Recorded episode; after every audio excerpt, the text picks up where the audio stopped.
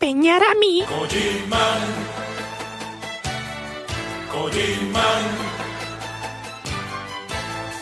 Desde bambini todos descubrieron que era un chico especial. Lanas experimentó con su cuerpo, pero él consiguió escapar.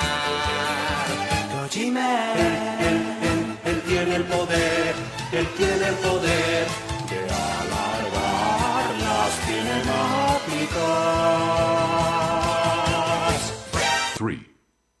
two, one. This is what we're made for. Game over.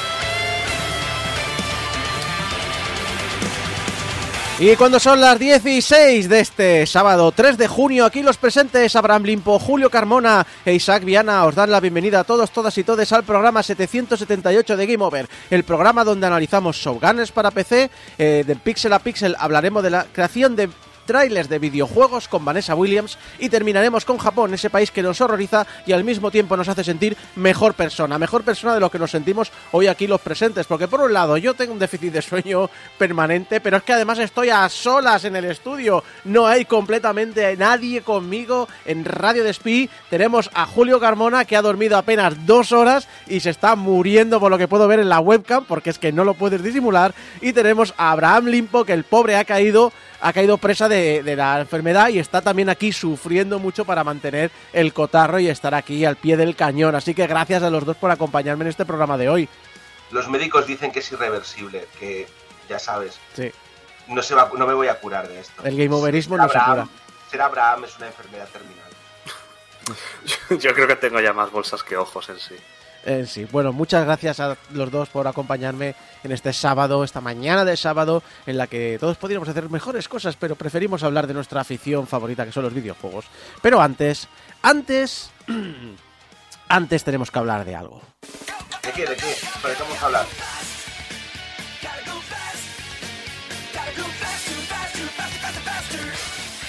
Hay que ir rápido, hay que ir rápido por los dineros, la pasta, el money, el parnel, presidentes muertos, Gerald Forrest. Básicamente, eh, hablamos de Yuji Naka. Yuji Naka, por el cual, al cual le han pedido, le han pedido que entre en prisión. Por lo malo que era Balan Ball, probablemente. Eh, no, eh, es debido a algo que ya os contamos hace tiempo. Yuji Naka compró acciones de un par de empresas contando con información privilegiada algo que está muy mal visto. Así que, bueno, ahí, tenemos el resultado, el ya, el Yajinaka.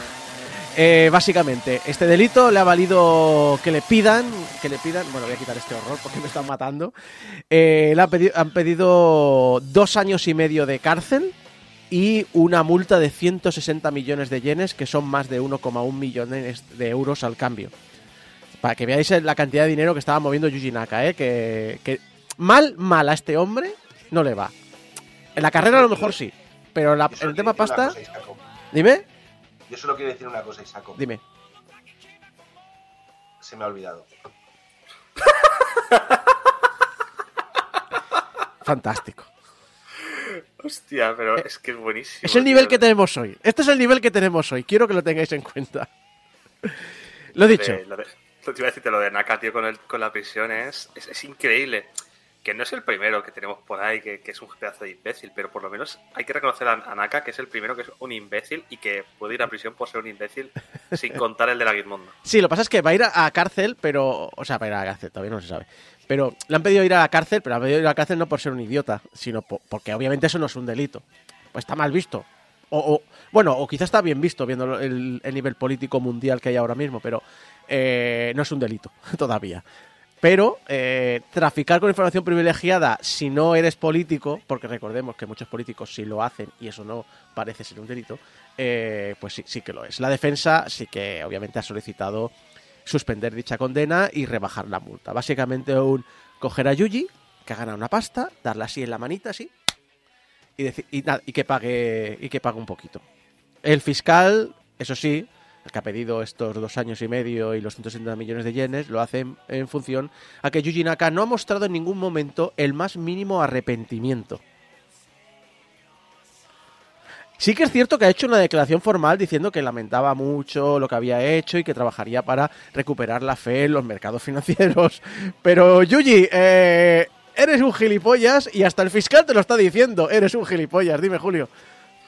Ya no solamente no se arrepiente de eso, sino que ni siquiera, si, si en todos estos años no se ha no pidió perdón por hacer a Sonic, ya es que, ¿cómo va a pedir perdón por esto? Bueno, va a parecer a Sonic. Está, está bien, Sonic, cuando son buenos los juegos. Abraham, Hemos descubierto que el verdadero Sonic feo era Yuji Naka.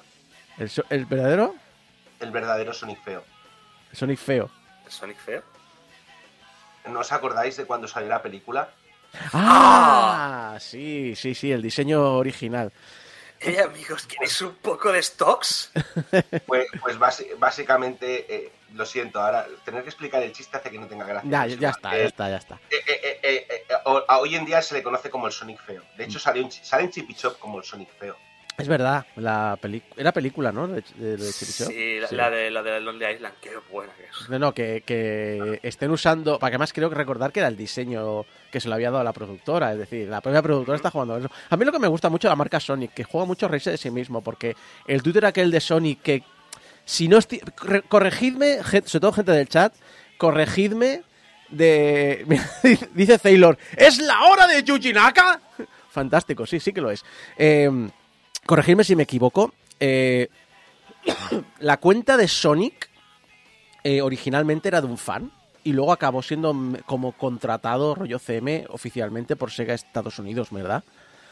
Yo creo, yo creo que fue algo así. Puede ser. Y ¿Me además, eh, eso, además que, que es, que es, le- es muy cabrona, ¿eh? Esa cuenta. Es muy cabrona. De hecho, ayer creo que fue el aniversario de Sonic. El día después a que condenaran, de, de que imputaran a su papi. Mm, Bueno, será aniversario de algún juego en concreto, porque Sonic es del 91. No, no, ya- no, no. el, el aniversario del primer Sonic. Quiero decir, El primer Sonic fue del 91. Sí, bueno, Isaco, pero No, ¿qué día me salió? refiero- Claro, me refiero que tiene 32 años ya. Ah, vale, vale, no entendía. Claro, por el aniversario pienso en números redondos, lo siento. No. Esa es como el marketing. Que, que, por cierto, una cosa, estaba pensando lo de Yuji Naka, Yuji Naka, Yuji Naka, que desgracia de persona, pero después del el vídeo que nos pasó Javi, yo creo que nada puede superar al pedazo de mierda que es el otro, el, el, el Tommy Tallarico. Estoy no, Ah. no sé por qué no paro de pensar en él.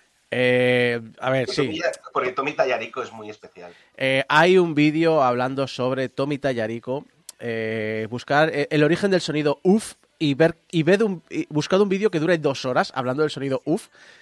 Y es eh, entonces empiezas a descubrir que la vida de Tommy Tallarico es una mentira, una mentira enorme. Enorme, pero no, ni, te- lo imaginas. O sea, se me ha caído un mito con Tommy Tallarico. Pero bueno, Yuji Naka, eh, le han pedido la condena, eh, lo sabremos si le condenan o no, o qué condena se le queda al final el próximo 7 de julio. Porque yo creo que a este algo le cae. No te voy a decir la pena máxima, pero algo le va a caer. Pero vamos a volver, vamos a volver con la compra, vuestro tema favorito, la compra de Activision Blizzard King por parte de Microsoft.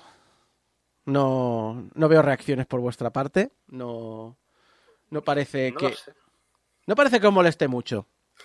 Ya que más da, que hagan lo que quieran. Exacto. Nah, esto, esto os va a gustar. Porque la Comisión del Comercio Justo de Corea ha aceptado la compra de forma incondicional.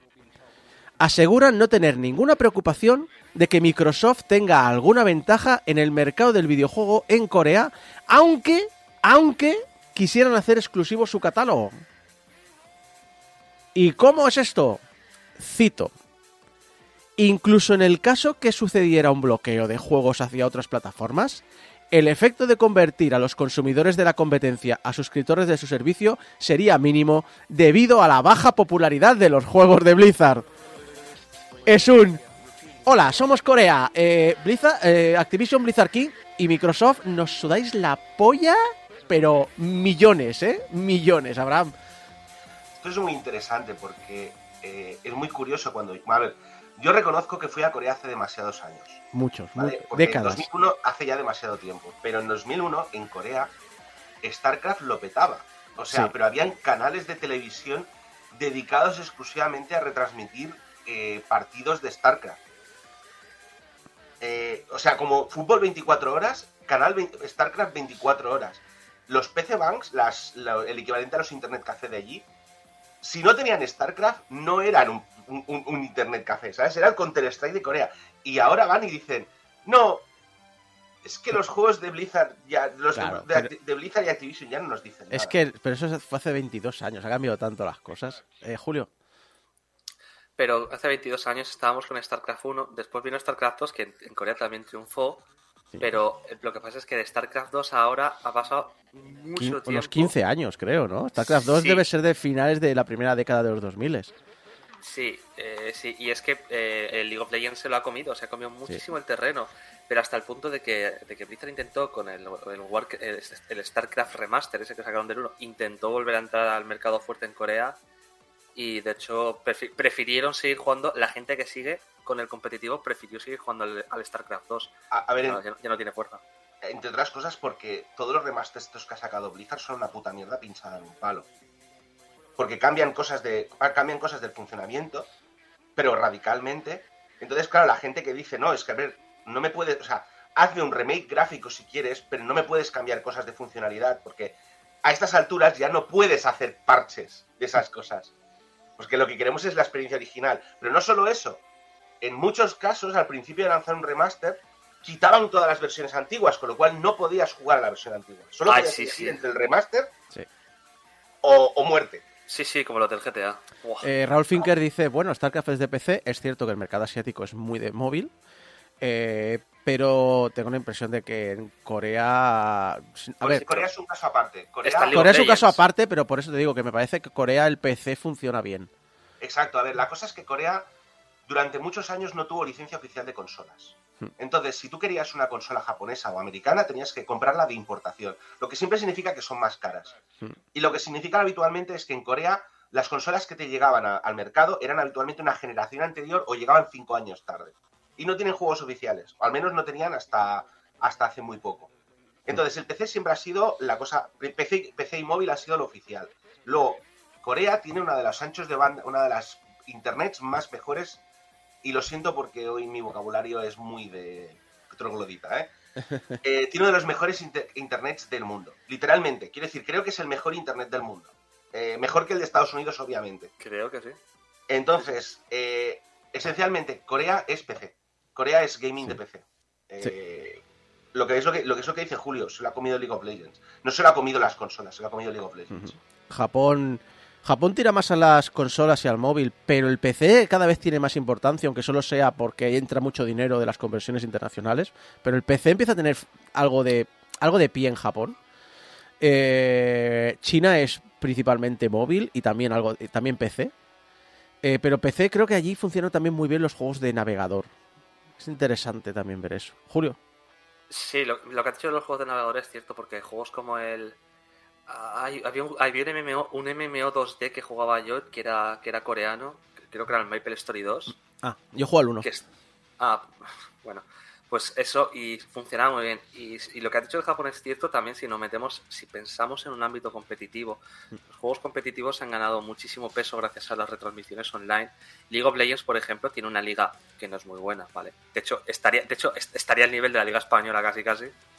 Solo que como está cerca de Corea, tienen una rivalidad y pueden entrenar mejor, pero tienen la liga de, de League of Legends de Japón, tienen competición de, Star, de, de- bueno, de StarCraft, perdón, ya hemos dicho eso, del, del, del Counter-Strike, tienen competición del- de todas esas cosas, ¿vale? Así que sí que, sí que yo creo que el, el mercado de PC, aparte de porque tiene un, valor muy grande por todos los juegos que tiene, cuando hablamos de, de generaciones más, más jóvenes que buscan precisamente un juego online competitivo, que ya no es simplemente un, un MMO, que es otro tipo de juego muy diferente, eso ha hecho que el, el PC se vea como algo más como algo más social, pero en un sentido de la palabra, como cuando tú te vas a jugar al fútbol, ¿vale? Que te vas a jugar con tus amigos, te haces una pachanga, es, es algo, una disciplina, depor- una disciplina deportiva que al final también se considera, de hecho, en los juegos, en los juegos para asiáticos, en los juegos asiáticos, League of Legends es una categoría, al nivel de salto de altura y tal. Habrá. Habrá micro. Perdón. En cualquier caso, y básicamente para terminar con mi disertación, eh, es bastante importante que Corea diga que para ellos ABK no es importante o ya no saca cosas importantes porque el mercado de PC es el mercado prioritario de Corea. Con lo cual, que digan que a ellos no les importa mucho lo que haga a Activision Blizzard. Hombre, un poco significativo. Debería, darles de debería dar de pensar a Activision Blizzard qué cojones están haciendo. A ver, eh, en- el- para acabar este tema, eh, entienden que la situación puede ser diferente en otros mercados y por eso han mantenido videollamadas con otros organismos nacionales de competencia para ayudarles a tomar una decisión, pero en último término, obviamente, como pasa en el, Reino Unido, eh, afirman que la decisión se toma según las circunstancias de cada país. Y las circunstancias del mercado coreano es que el catálogo de Activision Blizzard King y de Microsoft no es, no es lo suficientemente relevante para que suponga un problema de competencia con las empresas nacionales coreanas. ¿Es un problema para Microsoft o no porque a lo mejor el mercado de Corea no le parece tan importante? No lo sé, pero eh, la noticia era graciosa, pero ahí se queda, ahí, ahí lo, lo comentamos, pero aprovechando que os la he colado, sigamos hablando del dramita que tienen en el Reino Unido. El proceso de apelación que tienen para revertir la decisión que han tomado en, eh, en el Reino Unido de no aprobar la compra va a comenzar el próximo 24 de julio. Microsoft ha pedido cuatro días para su exposición, pero el Tribunal de Apelación ha sugerido que más bien serán seis días, que son muy pesaditos. El tribunal comentó que estas solicitudes suelen tirar por lo bajo a la hora de pedir la apelación y que esta vez quieren dejar claro a los apelantes que les van a dar todas las oportunidades para desarrollar todas las dificultades que planteen. De hecho, han reservado dos semanas para recibir dicha apelación. ¿Y cómo será esta apelación? El sumario de la misma ya ha sido publicado y se resume en cinco puntos. El primero, todos estos son los puntos que presenta Microsoft. El primer punto es, existen errores fundamentales en la valoración de la autoridad de mercados. Según Microsoft, la autoridad de mercados comete un error al considerar el juego en nube un mercado diferente al del juego local y según Microsoft, eh, la autoridad de mercados ha cometido un error al calcular el dinero que se gastarán los consumidores en el juego en nube en el futuro. El segundo punto, no ha tenido en cuenta eh, los tratos que ha tenido con proveedores de juego en nube que hicieron que eh, la Comunidad Europea aceptara la, compra. Aquí añado yo una nota, sí que, lo sí que lo tuvo en cuenta y lo dijo y lo explicó. Eh, tercer punto, las intenciones de Activision sobre la nube. Microsoft cree que la conclusión de que Activision publica- publicará sus juegos en otras plataformas de nube si este trato no sale adelante es, cito, irracional. El cuarto punto, Microsoft, eh, que Microsoft quiebre a sus rivales de juego en nube. Cree que la creencia de la autoridad de mercados de que los juegos AAA son importantes para el crecimiento del juego en nube son erróneos y más aún que los títulos de Activision tengan dicha importancia. Volvemos a lo de Corea. Plan decir, oye, que lo que estamos comprando no es para tanto, ¿eh? Y en quinto lugar, eh, las propuestas y el deber de la CMA, de la Autoridad de Mercados. Microsoft cree que la autoridad ha fallado a la hora de valorar las propuestas de Microsoft y en su lugar ha impuesto su postura, cosa que básicamente es su trabajo, y también afirma que el bloqueo de la adquisición va en contra de los principios del organismo. No, los principios del organismo es defender el libre mercado y la competencia. La petición de Microsoft es que el Tribunal de Apelación elimine la decisión de la Autoridad de Mercados de Convencio, eh, de, la Autoridad de Mercados, de manera integral y además que dicha autoridad pague los costes de la apelación. No sé si estáis muy de acuerdo con los puntos de Microsoft, porque yo no lo estoy en, en muchos de ellos. Yo creo que está un poquito tirándose el moco Abraham. Dos cosas. De hecho, me acabo de dar cuenta de una cosa. Yo creo que ya, creo que acabo de entender por qué Corea no le importa que se fusionen. A Corea no le importa que, que Microsoft dejase de sacar juegos de Activision en consolas. Porque su mercado es el PC. Hmm. Eh, la segunda, respecto a lo que estábamos comentando, vaya montón de mierda, ¿no? O sea, con perdón, pero, pero, o sea, a ver, o sea, comete un error al considerar que el juego nuevo es un mercado diferente al juego en local. Claro que es un mercado diferente. Es como la gente que me dice que como Apple y Android son, dis- son dis- son dispositivos móviles, es- forman parte del mismo mercado. Y no entienden por qué yo digo que Apple es un monopolio. ¿Sabes? O sea, claro que son dos mercados diferentes. Que los dos traten de videojuegos no quiere decir que sean mercados separados. Perdón, que sean, el mismo mercado. O sea, A mí No me sé. gusta mucho lo de eh, que los juegos AAA no son importantes para que la gente se apunte al juego en nube, no los cojones. En mi opinión, en mi opinión personal, no los cojones. Sí que es cierto que, por fortuna, esta última década y media, los indies han ganado mucha importancia en el hecho de que algunas personas incluso lo consideran interesante y que es muy probable que el grueso del juego de tus partidas sean indies, pero sí que es cierto que la barrera de entrada para mí más que más te vende el juego en nube es el AAA. El hecho de que estás en el metro y juegas, ¿qué te voy a decir? Un Call of Duty. Sí. No, y, a- y además yo creo que la diferencia importante es que en los juegos en nube lo que tiene menos importancia son algunos juegos que requieren de reflejos. Juegos de lucha y juegos de carreras. Hmm. Qué casualidad que Microsoft, su, su categoría de AAA más importante son, juegos, son dos juegos de carreras. Hmm. Vale, porque básicamente eh, el Halo ya no vende lo que vendía antes. Y de los juegos AAA de Microsoft propiamente locales, o sea, sus juegos de first party, los Hmm. dos más importantes son Forza y Forza Horizon.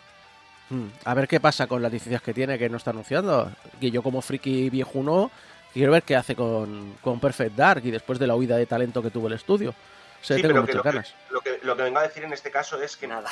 No. Nada, exactamente. Exacto. Lo que vengo a decir en este caso es que Microsoft tiene un problema a la hora de promocionar los juegos en nube con su, en AAA, porque no tiene AAAs que se puedan jugar en juegos en nube. Y, y también eh, hay que decir que esto es lo que sabemos por parte de Microsoft, pero Activision también ha realizado una apelación por su parte, en paralelo a la de Microsoft, y su representante ha declarado lo siguiente. La decisión de la autoridad de mercados ignora los hechos, la ley y toda realidad comercial. Estamos deseando trabajar con Microsoft para conseguir que se revoque esta decisión profundamente errónea. O sea, volvemos al capitalismo exagerado y pensamos que todo el mundo vive y piensa como en Estados Unidos. Julio. Un... Hostia, pero, pero, pero, pero, pero, pero, pero. pero ah, es cierto que me estoy yo mucho de, de, voz, ¿eh? ¿eh? Sí, no, la voz es la tuya, pero las palabras son las suyas. Es decir, Viven, viven, en un viven en un, universo paralelo esta gente, tío. Eh, en pensar que Estados Unidos es el centro del mundo. Abraham. La última cosa es que si, si tan poco importante es, ¿por qué queréis seguir adelante con esta fusión? Uf, ahí tienes razón, ¿eh? Ahí, ahí- ahí la Siento, la ¿eh? O sea, perdón, ¿eh? Pero, Sí, sí, no sé, a mí me ha gustado lo de que los juegos de Activision Blizzard King no son tan importantes. o sea, si no sois tan importantes y, y- y- y no va, y no va a aportar nada a Microsoft esta fusión y no va a alterar el mercado, ¿para qué os queréis fusionar? Y, eh, bueno, no es fusionar, es comprar, pero bueno. Eh, siguiendo con Activision, eh, hace poco tuvo una entrevista. Y, bueno, la famosa entrevista de Variety, que fue un masajito, un poco como la última que hizo Fox News a- al Trump, que fue básicamente, ¿habéis pagado por hacer publicidad de esta persona? Pues Uy, iba a soltar ahí una puñetada a España. Pero, bueno, sí, como el hormiguero o demás, sí. Pero. Estaba pensando en Ana Rosa con Frijol el otro día. O Ana Rosa, exacto. Pero lo mismo, Variety hizo una entrevista con, con Bobby Kotick en la que no le respondió ninguna de las eh, medias verdades o incluso falsedades que dijo. Pero dijo una perla interesante que no sabíamos, y es que Activision, o Kotick, mejor dicho, quería comprar Time Warner. Porque no sé si recordáis que cuando que AT&T eh, compró a Time Warner, pero estuvo un tiempo en, estudio por, el, por la autoridad de competencia americana. Eh, y entonces, claro, Activision tenía interés en que si caía y AT&T no podían comprar a Time Warner, eh, pues ellos iban a poner el dinero y eh, comprarlo. La idea era que Time Warner usaría las licencias de Activision Blizzard King para crear series y películas y ellos harían lo propio, ellos harían juegos de las licencias de Warner. Tened en cuenta una cosa. consideramos que es absurdo la compra de Activision Blizzard Kill por 69 mil millones de dólares. Pero es que AT&T compró a Warner por casi 86 mil. Y, y asegura que consiguieron el capital necesario y estaban preparados para lanzar la oferta en caso de que AT&T fracasara a la hora de adquirirlos. La pasta que se mueve en este negocio a veces me marea, ¿eh? La gente que está dispuesta a meter el dinero y qué hubiese pasado si Bobby Kotick hubiese adquirido las licencias de Warner Bros. Miedo me da, mucho, mucho miedo.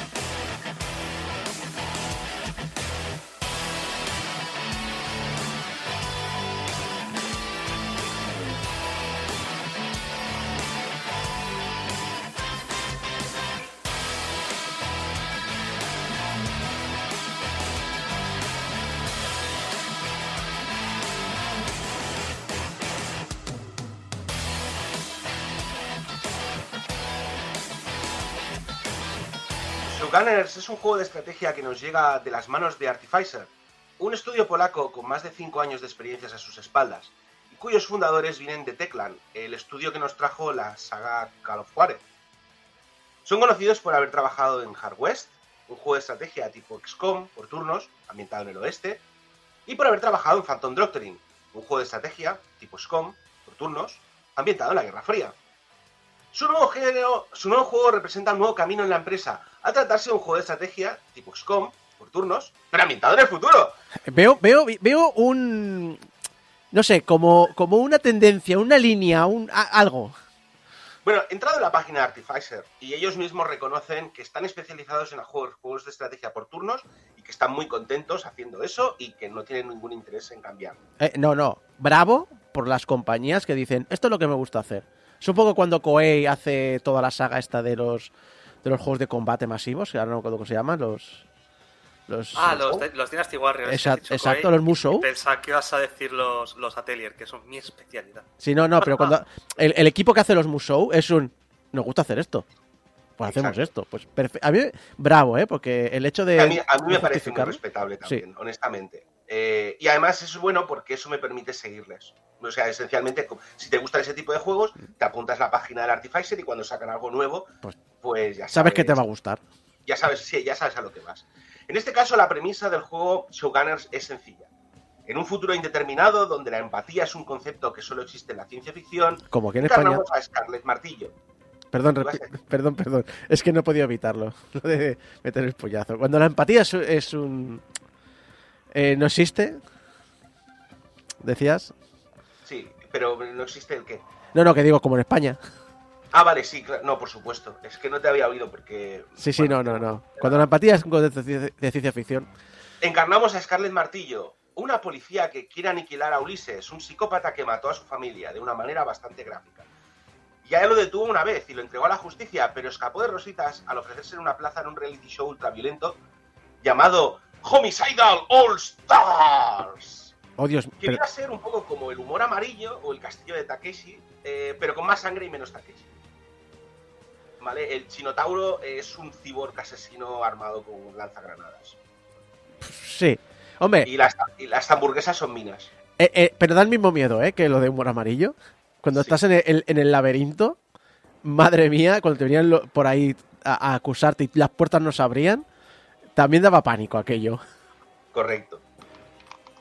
Eh, y nuestra protagonista, por tanto, para poder alcanzar a Ulises, pues tendrá que presentarse como concursante. Y deberá superar todas las etapas del concurso para enfrentarse a él y volarle la tapa de los sesos. Entre ella y Ulises, pues tenemos docenas de trampas letales, ex convictos armados hasta las cejas, cámaras y lo peor de todo, sponsors. ¡No! Bienvenidos a Showgunner.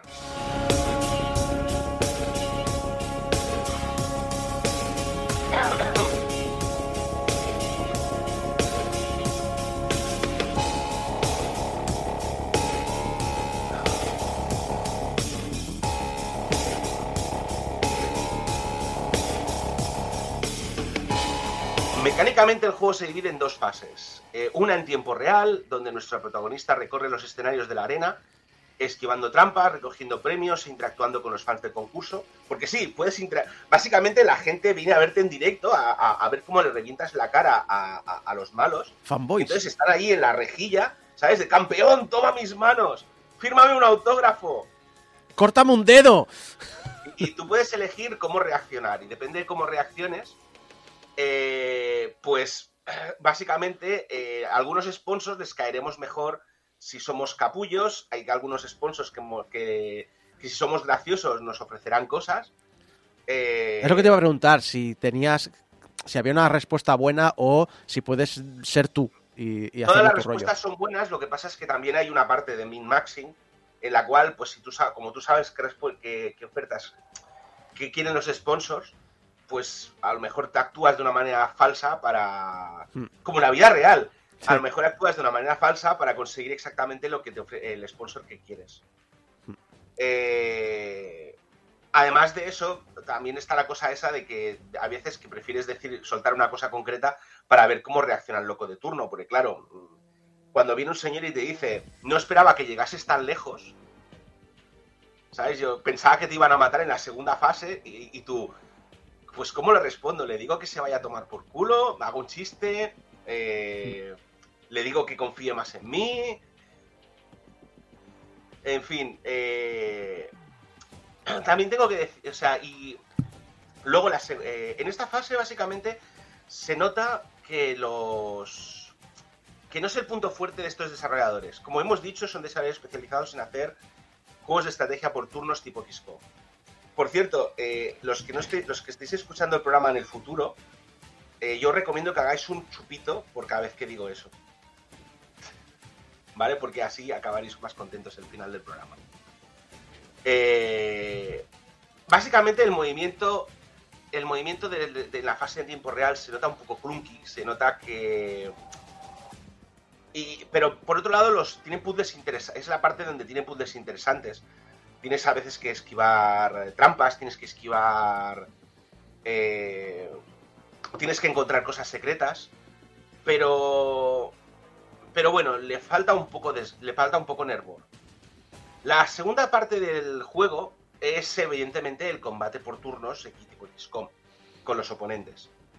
¿Vale? Eh, en este combate, en el combate por turnos, realmente se nota que es la parte que les gustó, o sea, la parte que es el punto fuerte de la empresa. Los escenarios son divertidos, los desafíos son interesantes y ocasionalmente además tienes el twist este, porque claro, hay un director de programa. Entonces tú estás ahí peleando con los tíos y dice el director de programa, uy, creo que lo estás haciendo demasiado fácil. ¿Qué tal si pongo explosivos que tienes que desactivar en cinco turnos? Y tú, claro, dices, ah, ahora tengo que cruzar, tengo que cruzar todo el escenario para pulsar una enorme caja de sorpresa con un botón rojo en medio, ¿vale? Porque si no me revientas la cara. Y, y- y- y- el director del programa, sí, lo has acertado. O, o ya sabes, o esto está siendo muy fácil, ¿qué tal si sacamos al chino Tauro? No es el chino Tauro, es, eh, eh, eh, yo qué sé, por ejemplo, mm, el cyborg asesino rodeado de humo, pero... Julio. Me has recordado a, no sé por qué me ha recordado a los Simpsons con el momento ese de voy a dar una mala noticia. Esto en realidad no es una isla, es una península. Podéis iros andando en ese momento. Pues sí. Vale. eh, y por otro lado, el, juego este es. eh, bueno, básicamente al ser el punto fuerte y es donde vamos a pasar más tiempo, en teoría, pues es donde hay más opciones de, de desarrollo. Eh, los personajes. O sea, los malos habitualmente nos superarán en número. Pero evidentemente, como buenos masillas que son, eh, pues nosotros los superamos en habilidades. Por ejemplo, eh, Dimitri, uno de los personajes, un hacker ucraniano eh, armado con dos ametralladoras en modo akimbo, se pod- pod- podría ser Isako si Isako tuviese una gorguera metálica y unas gafas estas de chino redonditas. Y no fuese un vago gordo perezoso. Ya, bueno, eh, sí, también. Eh, Dimitri puede intercambiar, o sea, al ser un hacker, lo que puede hacer, puede básicamente hackear a los enemigos. Entonces, por ejemplo, les puede colocar un holograma para hacer que el enemigo se parezca a Dimitri y que Dimitri se parezca al enemigo. Entonces, claro, la gente empieza a, pegarle tiros al, al malo y el malo diciendo, pero, pero ¿qué hacéis? Que soy de los vuestros, que soy compañero, joder, que soy compañero. Y, y él, en cambio, pues claro, se va de rositas. Cuando, cuando he comentado, por ejemplo, de la fase esta de tienes cinco turnos para que para picar botones o que esto explote, pues por ejemplo la habilidad de Dimitri para intercambiarse por el enemigo eh, está muy bien, porque claro, él va corriendo por allí, mientras no le pegue a nadie no se desactiva el holograma, con lo cual, pues mm, a lo mejor has podido cruzar el mapa en dos turnos. O sea, el problema es que luego en dos turnos se te acaba el holograma y estás al otro lado rodeado de enemigos, pero has pulsado el botón por lo. Pero bueno, eh, luego tenemos, yo que sé, por ejemplo, Scarlet tiene mucha mo- Scarlet, que es nuestra Scarlet Martillo, nuestra protagonista, tiene mucha movilidad defensiva, se puede, puede atacar, o sea, al igual que en XCOM, puedes, solo tienes dos turnos, o sea, solo tienes dos acciones por turno, con lo cual, claro, eh, si te mueves dos, si te mueves dos acciones, no puedes disparar. Scarlet es la excepción, tiene una habilidad que le permite moverse dos, dos puntos y luego atacar. O tiene, por ejemplo, una que puede encadenar ataques cuerpo a cuerpo infinitos siempre que se carga el enemigo. Con lo cual, si los dejas blanditos, puedes hacer un megacombo masivo. Porque además los megacombos masivos le encantan al comentarista. Os he dicho que hay un comentarista. No, Todo el combate, todo el combate tiene un comentarista. Y tú estás pegando golpes y es en plan de, ¡Oh Dios mío! ¡Le ha reventado la cabeza! ¡El humo ha dejado de humear! ¡Lo ha flambeado! me recuerda a Mad World. ¿Os acordáis Sí, el juego me- de la Wii? De blanco, negro y rojo. Eh, eh, viene a ser un poco como el Michael Robinson, pero malo. En Gore. Hostia, me lo acabo de imaginar en plan. Y ahora mismo está pegando con el acento este que tenía. Lo único, lo único malo, si me apuráis, del comentarista es que con el tiempo las frases se repiten un poco. Obviamente, después de ver 5 o 6, o sea, tras 8 horas de, o 10 horas de juego, ya has oído todas las, las variantes que tienes sobre las frases. Como en el fútbol. Y puedes desactivarlo, pero no puedes hacer que reduzca la frecuencia. Porque claro, una cosa que estaría bien es que a lo mejor no comentase todas las acciones, sino que solo comentase un porcentaje de acciones para que no se repitiese tanto. Pero bueno, mm, esto va a gustos. Honestamente, es, es el yo no desactivé el comentarista a pesar de que se me repetía porque era era, era es súper divertido estar ahí en medio del combate y en plan de ves el enemigo que te dispara, falla y eso fue un gran tiro. Bueno, no, en realidad no. ¿Vale? Eh, y yo qué sé, el... En general, el, el- el- básicamente me gustó mucho... A ver, el combate, la parte en tiempo real está bien, porque es donde están los puzzles y es donde está la chicha. La chicha de cosas divertidas. Pero realmente donde está la chicha de... Donde está el juego y donde están las cosas interesantes y donde pasa la- lo guay, son los combates por turnos. Así que, bueno, está bien en general.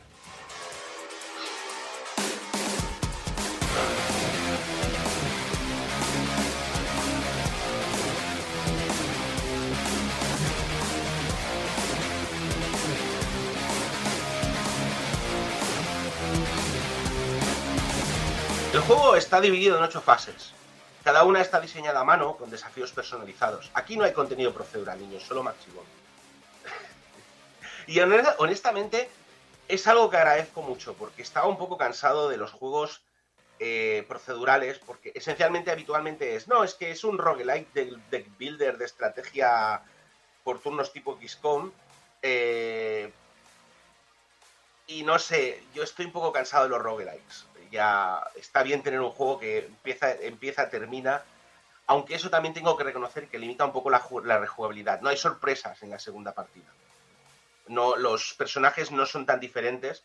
Y al final del juego el, puedes comprar todas las habilidades de los personajes. Con lo cual no hay una cosa de no, es que como no tengo suficientes puntos de habilidad, no voy a poder hacer un build completo. O sea, o tengo que voy a probar un, un build diferente. No, los personajes son los que hay y el juego es el que es.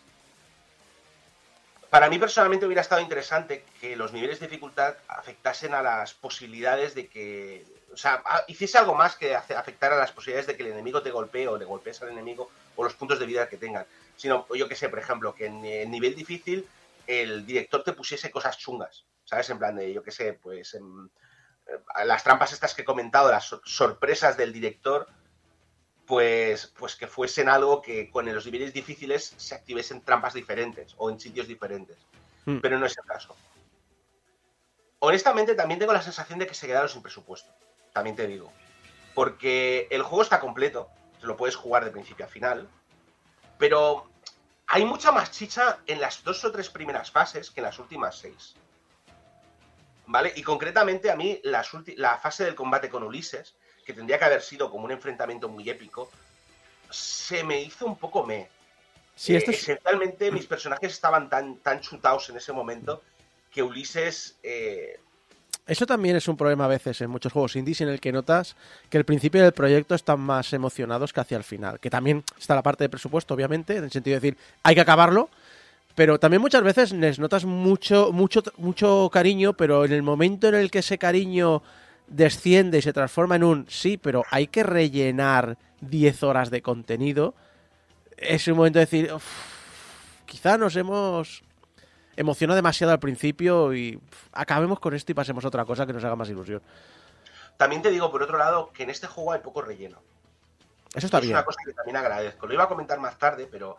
A ver, una de las cosas que, que yo echo de menos en los juegos modernos es que dicen, no, es que tienes 40 horas ya, pero 20 de esas horas es recoger estatuillas o eh, buscar una, o, sea, es- o buscar un disfraz cosmético que no sirve para nada. Y yo entiendo que, especialmente para la gente como yo, que tenemos un poco de todo, ¿vale? Ese completionismo es casi eh, obligatorio y adictivo, pero, pero no son horas reales, es relleno, es, es, es fluff, Sí. ¿sabes? O sea, Hombre, lo Eh, que, lo, lo que has dicho antes de que, el, de que la rejugabilidad se resiente, tiene este punto que no tienen los eh, procedurales, que es un... Ahora puedo intentar hacer la partida más eficiente posible o la partida más perfecta posible. O... Eso también es muy satisfactorio para gente como yo que, que me obsesiona un poco la eficiencia de, de la economía de movimientos y demás. Bueno, pero también puedes hacer, también puedes ser eficiente eh, en un juego no procedural. Quiero decir, los speedruns del Super Mario, Por eso es lo que digo, que, que al no ser procedural, al- al- Sí. eh, puedes pelear por hacerlo más pulido. vale, no, te había malentendido porque, claro, yo justamente ahora estoy dándole bastante fuerte al Dead Cells y en el Dead Cells tienes esa cosa de que es procedural, pero también está te, te, te, te bonifica por ir rápido. Pero bueno, no sé, la cosa es esa, ¿no? Al final me da la sensación de que querían hacer algo un poco más largo porque notas que, que introducen muchos personajes como muy de golpe, que hay diálogos, pero no hay tantos diálogos como querrían, no sé. Pero está bien, pero está bien, pero un poco me. El contenido que hay, eso sí, también tengo que deciros, es súper chulo. Me encanta la estética del juego. Tiene esos personajes de estilo cómic americano, inglés de los 90, estilo 2000 AD, Judge Dredd, eh, un poco, un poco, un poco del toque de la Warren. eh, y algo además que refuerzan las cutscenes, que están renderizadas con estilo cel shading, para aparecer, y, esos, y, unos, y esos semitonos que, que recuerdan un poco ese estilo añejo, más que los estilos modernos. Y el diseño de los personajes está muy, está muy chulo. Los personajes son bastante individuales. No es esa cosa de hemos puesto un asset genérico de Unity y le hemos puesto un disfraz. Eh, tienes personajes como las. No que sé, hay una. Hay, está Zoe, por ejemplo, que es una especie de cyborg integral frankensteiniana. Con, con una. O sea, tiene, tiene. Básicamente es como si le hubieran abierto el cráneo por la mitad. Tiene una cicatriz que le cubre toda la cara. Eh, entonces, en vez de tener un mohawk, tiene dos. o sea. eh, el, Dimitri, el Dimitri es una especie de maf- Tiene un estilo así que recuerda un poco a las mafias orientales. Parece salir una peli de Hong Kong. Especialmente con las dos pist- con las dos ametralladoras estilo Akimbo. Eso, eso es muy rollo eh, lo que gustaba en los 90, ¿eh? El rollo mafia oriental. Esta, esta fascinación por Oriente, por Asia, por China, por Hong Kong.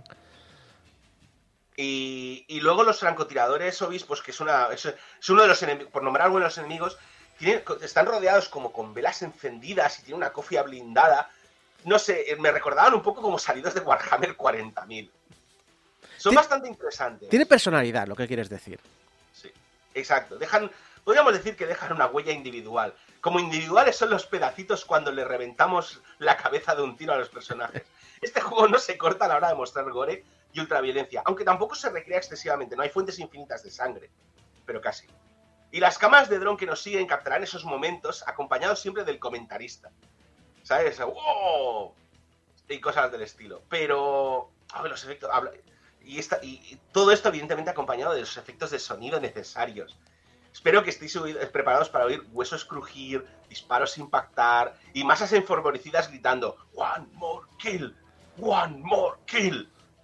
Estoy bastante satisfecho con el diseño de del sonido del juego. Guay, guay. Honestamente, de todas maneras, la música no es. Para mí ha sido un poco cal y arena. Me gustan mucho los temas metaleros, pero los temas electrónicos. No sé, la cosa es que todo el juego me da la sensación de que es una peli de los 90, perdón, de los 80, y luego los temas de música son muy Cyberpunk 2077 Rejects. ¿Vale? Y. mm, mm, no están mal, pero podrían haber sido mejor.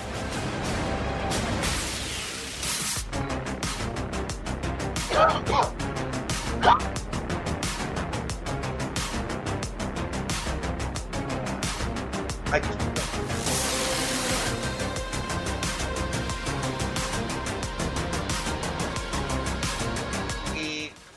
os preguntaréis cómo puñetas descubrí este juego. Porque no creo que sea un juego al que se le haya dado mucha promoción. De hecho, yo lo he conocido porque lo dijiste tú. Y además dijiste, Isaac, a ti te va a gustar mucho este juego. Y fue ver el tráiler y decir, eh, a la lista ya de. A la lista de deseos de Steam, porque tiene pintaza. Pues básicamente todo esto viene porque yo en su momento había probado Phantom Doctrine. Creo que lo regalaron en algún en alguna en algún sitio, no me acuerdo dónde, pero tengo una clave de Steam. Sospecho que a lo mejor en un Humble Bundle. Y me pareció un juego interesante a pesar de que tenía un montón de bugs. O sea, eh, no pude acabármelo por los bugs, básicamente. Pero cuando has dicho al principio, porque volviendo a lo del, lo del estilo privado, uno del oeste, uno de la Guerra Fría, uno de, futuri- uno de futurista rollo ochentero, son estilos muy propios, muy diferentes. Y cuando me has dicho el de la Guerra Fría, he pensado, este de la Guerra Fría tiene que molar, aunque sea solo por el- la, la ambientación. Tiene, a ver, una de las cosas que me gusta mucho de estos desarrolladores es que tienen una estética muy concreta, o sea, muy hacen unos juegos muy bien tienen muy tienen mucha maña haciendo tramas interesantes, aunque tengo que reconocer que Showgunners no es la más desarrollada. Phantom Doctrine estaba era más tenía más chicha, al menos de lo, por lo que yo recuerdo. También tengo que decirte no me lo pude acabar, así que por eso no escribimos análisis. Pero básicamente me gustó lo suficiente como para hacerle follow a la, a- a la empresa y cuando anunciaron que estaban haciendo eh, Showgunners, que en aquel momento todavía no se llamaba Showgunners, se llamaba Homicidal All Stars, como el, como el show, Mm. eh, pues esencialmente lo añadí a la lista. Y, y, eh, bueno, cuando salió, pues me lo compré directamente de cabeza. Son 25 pavos. eh, eran 25 pavos de salida, ahora está 29, pero seguramente volverá a estar de rebajas. Hmm. Y estaba buscando algo con que, que, que jugara a la Steam Deck. Y este juego tenía pinta de que se podría controlar bien con joystick y que iba a encajar bien. Y entramos en los problemas de siempre. Al juego le falta un poco de pulido. Eh, la- en la Steam Deck se me colgó un par de veces, lo instalé en PC, donde también se me colgó un par de veces. O sea, la solución no... Luego actualicé los drivers de la tarjeta de vídeo y empecé, parece que empezó a funcionar mejor. Y sospecho también que han sacado, sacaron un parche como dos semanas más tarde. O sea, como hace tres o cuatro. Básicamente a principios de esta semana. Y, el juego mm, desde entonces ha funcionado mejor. Pero sigue teniendo fallos tontos. Hay animaciones de ataques que no se completan. Tiene problemas de clipping. De los personajes a veces cogen un arma y da la sensación que el arma no la están sujetando. Eh, no te impide disfrutar el juego. Pero no ayuda. A pesar de ello, yo tengo que reconocer que me lo he pasado muy bien con Showgunners. Es un juego que yo recomendaría si lo encontráis de oferta. En plan, quizá, 20 quizá 30 pavos es un poco demasiado, pero si lo encontráis por 15, por ejemplo, es una muy buena inversión. Y- además, Son- eh, pensad que ahora vienen las, eh, las ofertas de verano. Correcto. La campaña principal depende de la prisa que tengas. Ellos dicen que son unas 20 y pico horas. Yo, honestamente, me la he completado en unas 15. Eh, pero lo importante es que son 15 horas de entretenimiento puro. No es. No, no, aquí, como he dicho antes, aquí no hay grinding. No puedes grindar niveles, no puedes. No hay. Hay desafíos opcionales en el, en el mapa, pero no son. No es repasar el mapa una y otra y otra vez eh, para encontrar. Son todo cosas útiles, son cosas que necesita tu personaje. Eh, y no, hay- no encuentro que sean relleno innecesario. Casi siempre estos, estos cofres van acompañados de una trampa que tienes que resolver o un puzzle que tienes que resolver. Entonces, eh, no sé, yo he encontrado que es un juego que he agradecido mucho. eh, básicamente es un juego que, te- que os va a durar un par o tres de semanas, depende del tiempo que tengáis. pero van a ser tres semanas, dos o tres semanas de entretenimiento, no dos o tres semanas de grinding. A menos que os guste el grinding, en cuyo caso no os recomiendo Showcase. Eh, también os digo que si no os gustan los juegos de estrategia en tiempo, de, de estrategia por turnos tipo XCOM, no es vuestro juego. Ya, pero has dejado muy claro el tipo de juego que es. Yo creo que el público al que va dirigido ahora mismo ya sabe lo que estás explicando. Correcto. Y por eso es que vamos a dar un... Recomendable.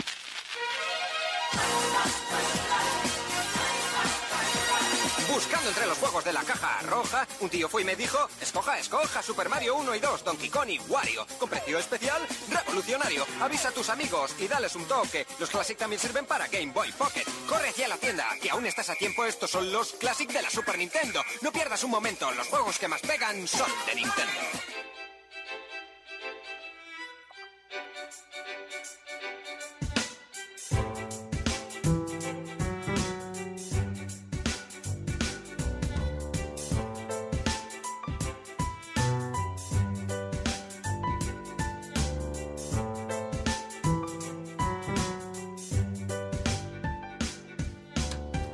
Últimamente, en los últimos años, eh, estamos hablando muchísimo del juego independiente, eh, hablamos con desarrolladores, hablamos del mercado y hablamos de diferentes aspectos o puntos que hay detrás de la creación de los juegos o de diferentes partes del mismo, como va a ser este el caso de esta semana, ¿no, Julio? Sí, este, esta semanita toca cerrar de pixel a pixel para este mes, así que mira, vamos a os voy a hacer una preguntita, venga, para el público, para la gente que nos esté escuchando. ¿Cómo se hacen los trailers para videojuegos? Es decir, ¿os lo habéis preguntado alguna vez? ¿Quiere- ¿Quieres un, ¿A que no? spoil- ¿Quieres un spoiler? Venga, va, dale. Me contrataron para hacer uno. hay un, No hay un jodas. tráiler de juego hecho por mí. Hostia. Esto no lo sabías, ¿eh? No, no, no, no, no. Aquí me harto la sección. Yo ya puedo cerrar y que la haga Isaac. No, no, no, no, no, porque eh, por uno o dos cosas que haya hecho, nada. Eh, pero que sepas que aquí tienes una persona que ha hecho un tráiler profesional de videojuego. Dejando el caso de Isaac, que me acaba de romper el inicio. Yo, yo tengo, una- yo, tengo una, yo tengo una sugerente idea. Básicamente, coges la canción que esté de moda en aquel momento, por ejemplo, el rap de. El rap La de, caja roja. de Bel Air, y entonces coges y haces la caja roja de Nintendo para hacer un trailer de videojuegos. Dios santo. Ahora, un poco más en serio, posiblemente nunca lo hayáis planteado, porque Sí. es que no sabe, no sé, nunca, yo, yo nunca me había puesto a pensar qué es lo que hay detrás de esos vídeos. Estos pequeños fragmentos de dos, tres minutos que son como películas, como que te venden películas, que te venden films, que te venden series, o, ¿por qué no? Que te venden un videojuego. Hmm. En este último de Pixel a Pixel de la temporada, de la temporada, señores y señoras y señoros, y lo que sé, es que no sé ya. Iba a decir señores, iba a decir inclusive la liado. A- algún, algún señor Gente. nos escucha, pero creo que estás pensando en Gente, gracias. Gente, hostia puta, qué mal estoy ahora mismo para empezar. En este último Pixel a Pixel de la temporada voy a dejar un pequeño teaser vamos, para preparar el año que viene. Para aprender, mejor dicho, cómo preparar ese teaser para la próxima temporada y que deje por todo lo alto el listón y la miel en los labios de lo que pueda ser de Pixel a Pixel si es que sigo el año que viene. A saber. Y quién mejor que Vanessa Williams para eso.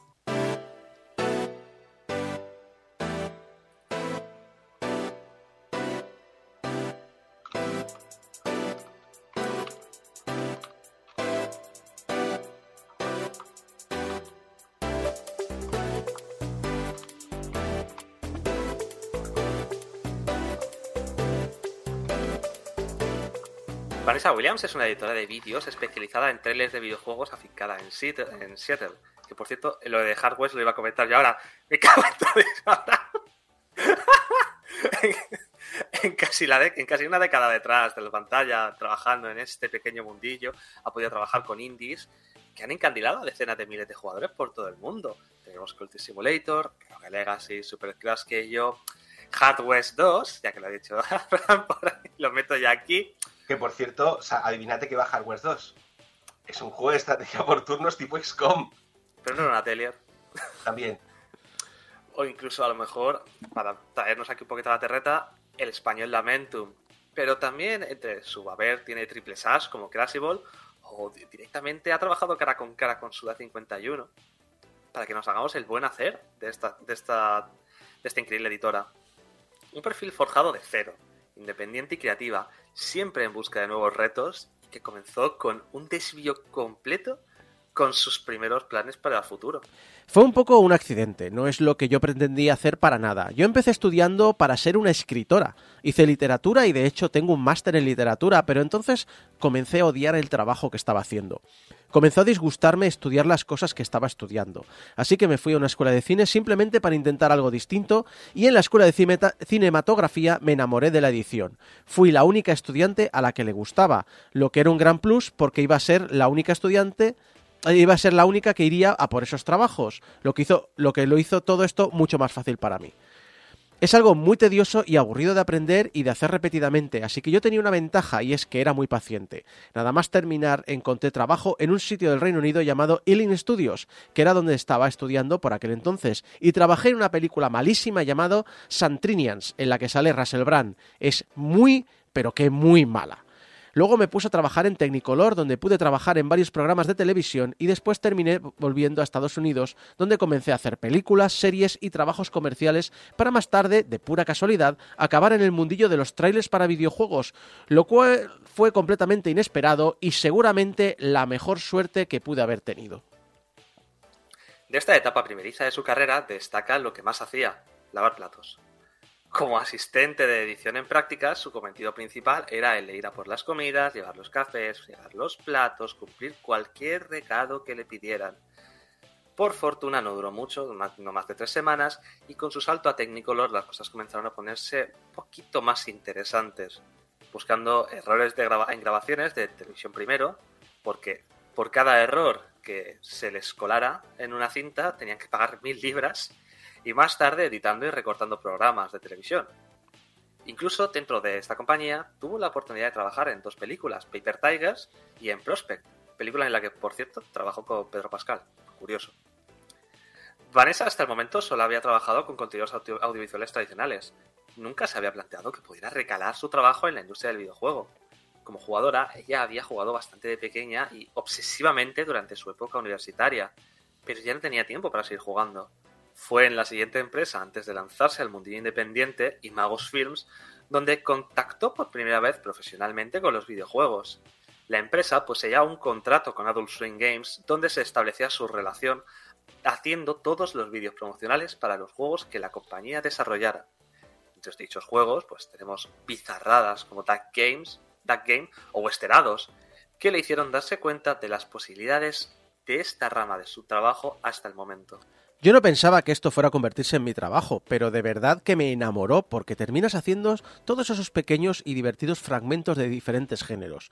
Un día te toca hacer un tráiler de miedo, otro día estás haciendo un tráiler de acción y al siguiente te toca una divertida locura experimental y sinceramente adoro poder trabajar con tal variedad de contenidos.